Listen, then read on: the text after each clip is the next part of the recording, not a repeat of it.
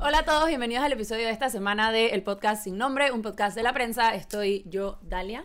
José Luis. Irma. Y les traemos todos los temas relevantes en política y otros, principalmente política como siempre, de esta semana. Empezando por las andanzas que hay por la Asamblea Nacional de Diputados. Eh, De Panamá, de Panamá. La Asamblea Nacional de Panamá, sí, erróneamente llamada de diputados. Pero bueno, los pr- protagonistas. entiende. se Yo, entiende. no, pero lo yo creo por eso que ellos creen que es de ellos. O sea, se Es cierto, entiende. es cierto. Perdón, perdón. Bueno, empezando por, sabemos que la semana pasada, y bueno, esta semana en realidad, hubo bastante controversia alrededor de la designación de una funcionaria de la presidencia. ¿Alguien se acuerda el nombre? Nadia del Nadia Río. del Río. Nadia del Río. Nadie una, como Nadia. una funcionaria de la presidencia que entre salario y gastos de representación le pagan 6 mil dólares por ser asiste- asistente ejecutiva del presidente en presidencia. Ella eh, fue ratificada la semana pasada para formar parte de su tercera junta directiva desde que está en su cargo en presidencia. Y esto levantó preguntas acerca de si estas personas deberían estar en la junta directiva, una persona que gana un salario tan jugoso como este, en qué tiempo está asistiendo a todas estas reuniones de las juntas directivas, porque además estas reuniones pagan dietas. Eh, se dio a conocer ya cuando salió como esta controversia, que es el caso de varias otras personas que están nombradas en muchas juntas directivas, dos, tres, y que les pagan dietas por cada reunión. Algunas juntas directivas se reúnen hasta dos veces por mes. Las dietas pueden ir desde 100 dólares hasta 1.200 dólares por reunión. Eh, entonces, como que esa fue la conversación. Y, entre tanto, el diputado independiente Juan Diego Vázquez presentó una iniciativa legislativa en el Pleno, creo que esta semana, eh, para regular todo el tema de las juntas directivas. Si no me equivoco, el, la ley que rige, como que, que la ley que más hace como crea un reglamento de lo que pasa con las juntas directivas data de 1987, o sea que era el tiempo de la dictadura y no, eh, obviamente no está como actualizada a las realidades las realidades de hoy en día. Entonces esta fue como la iniciativa principal de Juan Diego. Por ahora simplemente fue presentada en, en el Pleno como un anteproyecto y bueno, tendrá que pasar a la comisión, etcétera, etcétera. No sé qué opiniones tienen. Digo, no le veo mucha esperanza al proyecto, ya que, Alf- eh, yo dije que Alfonso, Juan Diego ha, ha propuesto otros, otras iniciativas, por ejemplo, como para modificar el reglamento interno, y los diputados prácticamente lo han ignorado completamente. Pero bueno, al igual es importante que alguien se tome el trabajo de decir las juntas directivas tienen que ser reguladas, porque así mismo, como Nadia del Río está en tres, hay una persona que está, está en cuatro juntas directivas. También hay personas que se quejan de que hay juntas directivas, por ejemplo, que tiene que haber un representante del Ejecutivo. O sea, la misma Junta Directiva en su reglamento dice que una persona que represente a, qué sé yo, el Ministerio, el ministerio de Educación y se designa una persona que ni siquiera trabaja en el Ejecutivo. Entonces, ¿por qué pones a alguien para representar al gobierno que ni siquiera trabaja en el gobierno? Como que empezaron a surgir bastantes preguntas y, y no sé, eh, mucha curiosidad el tema de las juntas directivas, que es un tema que había pasado bastante agachado hasta ahora, y fue precisamente, como dice Dalia, por Nadia del Río, y creo que más que nada porque tuvo un, enfrentamiento precisamente con Juan Diego Vázquez, En la comisión. En la de- comisión en la, credenciales. en la Credenciales. comisión de credenciales cuando las estaban eh, recomendando, ratificando, etcétera, en la asamblea, que Juan Diego le dice es que usted va a necesitar una nave espacial, un cohete, porque es que esto es bastante trabajo, las juntas directivas más su trabajo en presidencia, y de ahí vamos a decir que como que se abrió esa caja que pasaba bastante agachada antes de esto. Así que si hay personas que están en un montón de juntas directivas y ya pues es hora de que se, se, no- se vuelva a reglamentar, ¿no? Sí, a mí me ha llamado mucho la atención que como que la respuesta de el gobierno o de los simpatizantes del gobierno, los que han defendido a Naya del Río, han tratado de enfocar la noticia como en que se ha estado atacando a ella porque es mujer, porque no tiene un apellido, etcétera. Y yo pienso que la respuesta de Juan Diego y de, y de como de los medios de la sociedad es simplemente enfocarlo en que es un problema del sistema y que, oye, nadie está atacando a Naya del Río No está reglamentado. ajá. sino que está súper mal que discrecionalmente se puedan nombrar a estas personas y que tras que la asamblea no hace un trabajo de contrapeso real en el que tú puedas decir eso y cuando lo hacen, como es el caso que mencionaba Irma, que Juan Diego como que, o sea, simplemente cuestionó es que en serio esta persona gana tanto salario, tiene un trabajo que no es cualquier cosa, o sea, imagínense una secretaria de una empresa normal, la secretaria del presidente, o sea, y encima está en Un un trabajo que te paga 6 mil dólares al mes. O sea, un trabajo que te paga 6 mil dólares al mes tiene que consumir demasiado tiempo. Pues, si no, y si no, no me entra en la cabeza. Es la, es la, la secretaria del presidente, maneja la agenda del presidente. Y también esto de voy a todas estas juntas directivas me hace pensar qué tan preparada llegas a esta, o sea, esta gente que forma parte de estas juntas directivas se prepara para estas reuniones, o sea, eso no es llegar y sentarte en una mesa una hora una vez al mes e irte.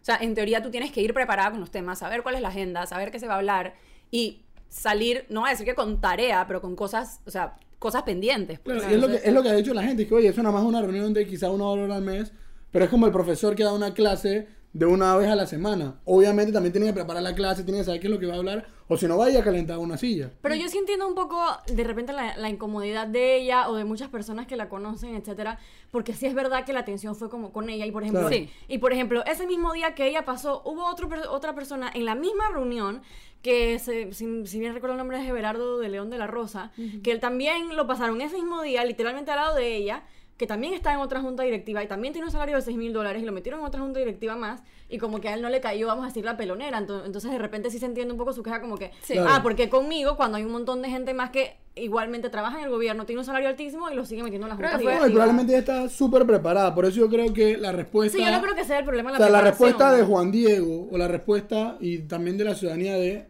y enfocarnos más en regular las juntas directivas, en vez de atacarla a ella, porque está bien, claro que no es un tema solamente de ella, Es un montón de gente. o sea, es Sí, un montón de y gente y la final- respuesta debe ser regularlo para todo si el ella mundo. está medio representando al ejecutivo, o sea, no sé la- en los nombramientos porque, ajá, le preguntaron a Nito y Nito como que, bueno, yo tengo la potestad de nombrar a quien yo quiera.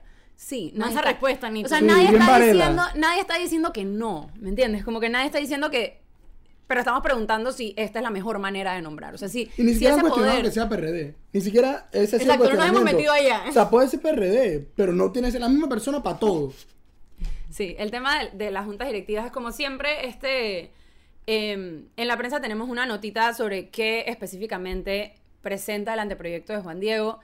Como muchos de los anteproyectos que presenta él, siento que es como bastante ambicioso, o sea, también habla de que se declare, o sea, que se ponga un documento cuando los aceptan dentro de la junta directiva de los posibles conflictos de interés que puede tener, Claro. eh, que Digo, las dietas no pasen. ser. Yo estoy totalmente de acuerdo, pero siento que estos proyectos de ley siempre son bastante ambiciosos porque él saben que van a pasar por comisión y luego por debate y tercer debate y Se lo van a ultrajar. lo Sí, o sea, al final no tiene que apuntar alto. Lo más Exacto, arriba Se que sabe se que, los diputados van a tratar de... Exacto, entonces me parece que está, que está bien y me parece que es la manera de responder a este tipo de irregularidades, este tipo de cosas que crean problemas, o sea, y que crean como discordia y que la gente se queja y todo esto, o sea, es la manera de reaccionar.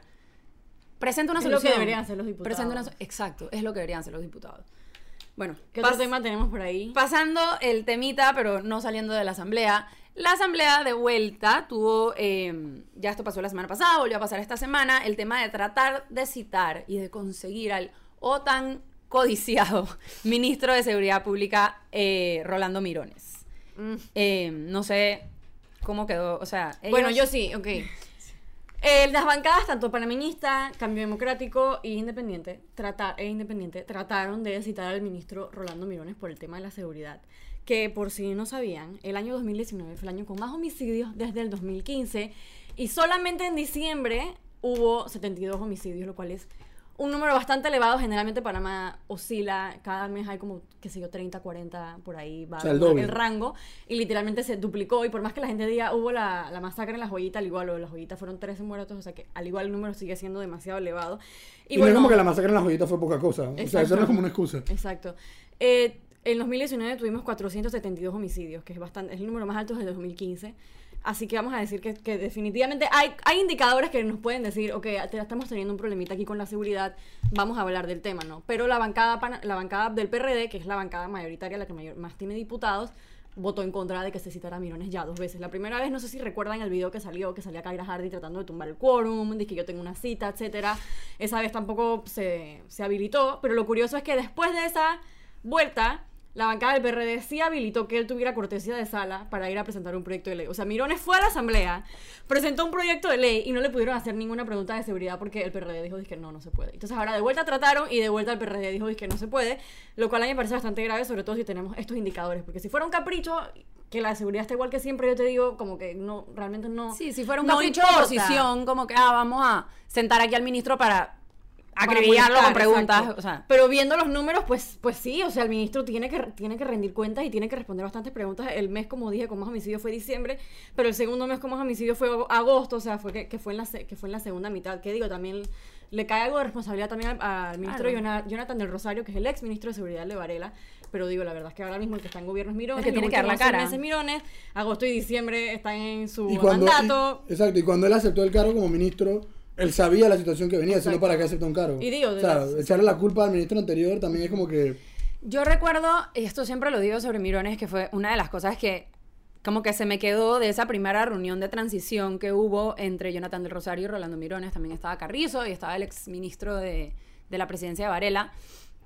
Y él dijo, o sea, se habló, él, él hablaba de cómo las estadísticas eran importantes como una herramienta de trabajo, más no se podían usar para comunicar. Porque todas, no sé si recuerdan que en algún momento se dijo que la inseguridad era, en el gobierno de Varela se dijo que la inseguridad era percepción, que en verdad los números no reflejaban que todo estaba peor y que era percepción. Y en ese momento lo que dijo Mirones era, ok, pero la percepción al final es la vida de las personas. Y tú no le puedes decir a alguien que entran a robar a su casa o que le matan a un hijo que, ah, pero es que en los números no se refleja la inseguridad. Entonces, me llama un poco como que la atención de que, bueno, ahora los números sí están reflejando la inseguridad. O sea, los números están reflejando que hay un incremento, por lo menos en homicidios. Y, ok, si las cosas están menos inseguras, ¿hasta qué punto no te dejas guiar? O sea, está bien, no los usas como una máquina, o sea, como una herramienta para comunicar, úsalo como una herramienta para trabajar. Y dime qué estás haciendo al ver esos números.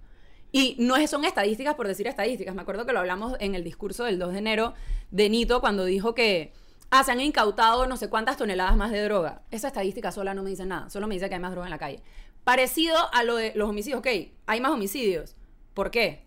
¿Qué está pasando? ¿Qué están dejando de hacer? ¿En qué áreas? O sea, analízame lo que está, la información que tienes y explica y di qué acciones concretas están tomando. Eso de que su partido lo está protegiendo para que no vaya a la asamblea, para que los otros diputados no le hagan preguntas, me parece, me parece que lo deja peor. O sea, no sé qué tan mal le podría hacer con un cuestionario que no es dije que vas a llegar y te van a hacer una entrevista de trabajo y el cuestionario no está grave. y se lo dan de antemano. O sea, él puede llegar con sus cosas leídas. Oye, y- con un PowerPoint. si Ajá, y nadie, lo puede, le puede refutar nada, no hay contrapreguntas, o sea, hey, estas son las preguntas, contéstalas, por lo menos, no sé, el hecho de que su partido lo esté como protegiendo y manteniendo en una cajita me da como, no me deja buen sabor de boca con un tema tan importante, pues. A mí, a mí más que el tema de Mirones como tal, me preocupa el presidente que deja para la asamblea y me recuerda las palabras de Marco Castillero el primero de julio cuando él decía vamos a hacer respetar este órgano del Estado. Ah, eso se lo escribieron, panisa. ¿Cómo? No, claro, pero entonces... Sí, pero lo dijo. Pero lo dijo. Entonces, ¿cómo tú vas a hacer respetar el órgano del Estado si cuando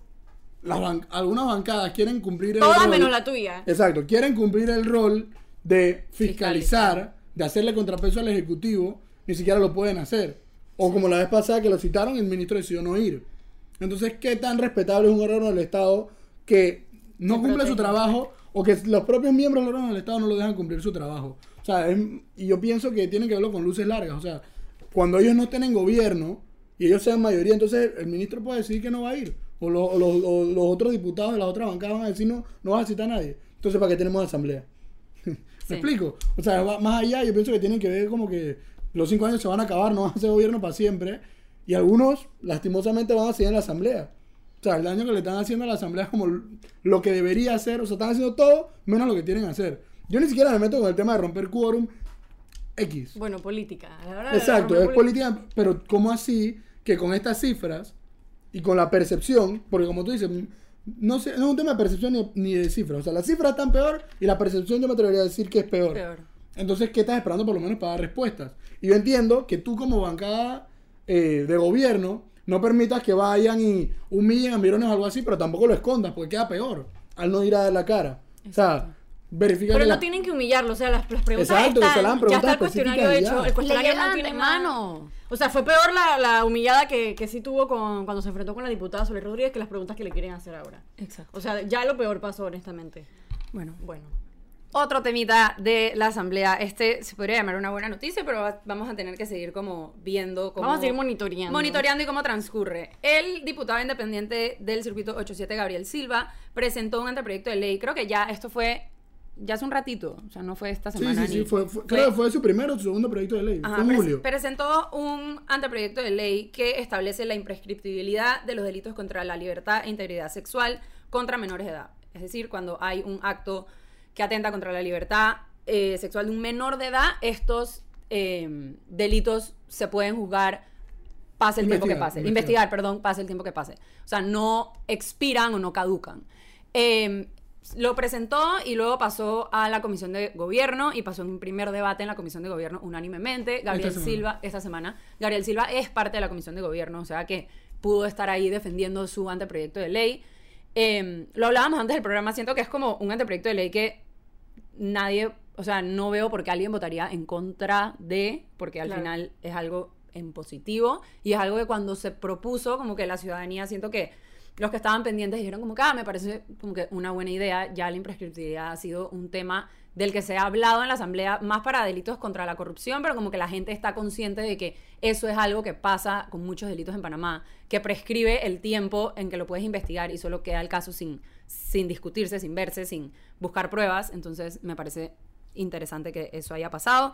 Y también eh, en esos mismos casos donde la víctima es menor de edad, no se podrán hacer acuerdos de pena. Esta parte me parece súper interesante porque cuando lo piensas, o sea, si hay un niño que es víctima de un delito de abuso sexual y se llega a un acuerdo de pena, el menor de edad no está en las facultades para tomar decisiones sobre el acuerdo que se Generalmente el está acuerdo de pena lo hacen con la familia. Lo hacen con las familias. Entonces, ese es un tema que me parece que está muy bien, porque al final la víctima, si bien es cierto que los papás tienen potestad sobre el menor, o sea, es un tema complicado ahí también, siento que empodera un poco a la víctima. O sea, que el Estado de verdad debería proteger a la víctima y no simplemente conformarse con la que la familia dice que está bien. Porque hemos visto muchos casos penosos que no, no solamente de abuso sexual, por ejemplo, también tuvimos el de, no sé si recuerdan, el, ¿cómo fue que se llamaba el diputado? Mario? Lázaro. María Lazarus, que, que tuvo el caso este del atropello, etcétera, y al final quedaron en nada, la niña murió, y quedaron en nada porque la familia simplemente dijo, dije, bueno, sí, ya nosotros llegamos a un acuerdo, pero entonces, ¿quién vela por la vida perdida de esa niña? O sea, debería ser entonces el Estado, y creo que por eso entonces nos vamos por esa línea de que no puede haber un acuerdo de pena. Y también hemos visto en casos de abuso sexual acuerdos de pena penosos, o sea, penosos de personas que prácticamente ni siquiera quedan encerradas, sino que simplemente no se pueden acercar a la escuela de la, de la, de la menor, cosas así que la verdad es que son bastante penosas. Así que también me parece positivo. Yo en lo personal no, no, no soy fanático de que de eliminar la prescripción en todos los delitos y sí soy amigo de los acuerdos de pena. O sea, yo entiendo que los acuerdos de pena tienen una necesidad, eh, inclusive los acuerdos de pena pueden servir en casos cuando, por ejemplo, es una violación eh, para una mujer adulta que ella no quiere como seguir el proceso. Pero es una mujer adulta. Exacto, claro, por eso estoy hablando, estoy explicando el background para explicar mi posi- por qué estoy a favor del proyecto de Gabriel. Yo en, en los casos de una mujer adulta, para evitar este tema de volver a tener que acordarte y que te estén preguntando y que encima del Ministerio Sí, la Público revictimización te revictimizan y te empiezan a hacer preguntas sin tener la mayor capacidad eh, o sensibilización en el tema, lo que hacen es que terminan afectando más a la víctima. Pero ¿qué ha pasado en Panamá y por qué? O sea, porque estoy seguro que van a ser un montón de abogados penalistas que no salen del libro y que dicen que no, que eso va a atentar con nuestro no sé qué. Pero también tenemos que ver, o sea, qué es lo que ha estado pasando en Panamá, ¿no? Y al final la ley debe responder, o sea, debe ser como una respuesta al contexto y a la realidad que hay. ¿Y qué es lo que hemos visto? Que aquí básicamente, o sea, cuando hay delitos de violación, delitos en casos contra las menores de edad, básicamente nunca hay condenas. Entonces eso genera en la población una, una sensación de que aquí, o sea, una sensación primero de inseguridad. O sea, la- aquí te pueden violar y, básicamente se paga una multa o te ponen a hacer servicio social o lo que sea y no hay un pago por, eh, el, del- por el delito de violación. Entonces yo pienso que es importante, más que como una política para siempre, sea como para mandar un mensaje de que en Panamá no se tolera la violación y punto. Sí. Porque eso es lo que ha estado pasando. O sea, más allá de lo bueno que tiene el acuerdo de pena, en la realidad se ha utilizado para que las personas Se que cometen proceso. violación simplemente no tengan, no paguen la justicia. O sea, no tengan justicia. También con, con los delitos de abuso sexual está bastante el tema de que, que un delito como ese prescriba eh, afecta también a la víctima en su habilidad de denunciar. Sabemos que en muchos casos eh, Sobre- puede ser un, un abuso que es prolongado por un, un- por un tiempo. Exacto. Eh, las víctimas demoran, pueden demorar hasta años en atreverse a denunciar a su abusador o a su... Entonces, ese tema también es importante para eh, los casos de este tipo. Así que me Sí, parece una muchas iniciativa- veces, por ejemplo, sufren abuso en su infancia y no se atreven, vamos a decir, a hablarlo o a denunciarlo hasta que ya están prácticamente Sí, no tienen las herramientas para hacerlo. Ya están adultos y ya están conscientes de todo lo que sucedió, ah, porque de repente tampoco entendían mucho la situación de jóvenes, entonces ya crecen y ya no pueden denunciar a, a la persona que lo hizo, puede ser un familiar o algo así por el estilo, porque ya prescribió, entonces la persona que se le impone. No, yo pienso que eso es algo que la gente tiene que entender. O sea, no es lo mismo un homicidio, que es un acto inmediato. O sea, yo te disparo, te maté, punto. A cuando tú tienes por varios años prolongadamente cometiendo un delito y no es como que un acto que tú puedes mencionar y que en este momento Y- esta persona me, me tocó, abuso, sino que por diferente tiempo han estado abusando de la persona y que la persona se atreva a denunciar, o sea, la víctima. O sea, también requiere de un proceso, requiere de que el sistema te apoye, es que- te dé las herramientas para que tú te sientas cómoda denunciando el delito. Y también que el homicidio es como bastante de hecho, pues, o sea, no necesitas tener muchas herramientas en términos de educación sexual para saber si hubo un homicidio o no. O sea, si mataron a alguien o te mataron, o sea, es bastante básico de entender. Mientras no haya una verdadera educación de autonomía sexual, de sexualidad, de que las personas entiendan lo que es un abuso, niños, etcétera, Exacto. No se tienen las herramientas para saber qué es un abuso, qué cosas están mal, qué cosas sobrepasan los límites de una relación de intimidad normal, etcétera, etcétera. Entonces, mientras no tengas esas herramientas, no le des esas herramientas a la gente y principalmente a la juventud, no, o sea, es como que romper la, o sea, no sé, es como romper la pata y encima no darles la muleta, ¿me entiendes? Claro. Como que no les estás dando las herramientas que necesitan. No, Eh, a, nivel, a, nivel, a nivel, por ejemplo, legal del proyecto de ley de Gabriel, o sea, no es nunca, o sea, es mucho más fácil para el sistema, por ejemplo, para un, para un fiscal, investigar un homicidio. O sea, la persona está muerta, sí o no, ya, la persona, entonces, Hay un homicidio. tengo que buscar simplemente quién es la persona que lo cometió. O sea, para que tú puedas comprobar que hay un abuso, Es más o sea, complicado. Es mucho más complicado y requiere de más tiempo la investigación. Y de nuevo, o sea, para que inicie solamente la investigación, que tú puedas tener una denuncia, hay muchas implicaciones que, o sea, internas que hacen que la víctima, aunque sea víctima y se sienta víctima y que no le esté pasando bien, tenga miedo o tenga dudas de querer denunciar. Muchas veces las personas que cometen estos actos son familiares, son personas que conocen y que es muy difícil para, o sea, como la como una víctima de violación que es menor denuncia a su tío Se empodera, o a un, sí, a un amigo de la familia, es muy difícil. Bueno, creo que eso fue todo por hoy. Sí, de tiempo. Bueno, eso fue todo por hoy. Eh, gracias por escucharnos. Compartan. Nuestros handles de Twitter están aquí abajo. Y nos vemos la otra semana en el podcast sin nombre, un podcast de la prensa. Chao.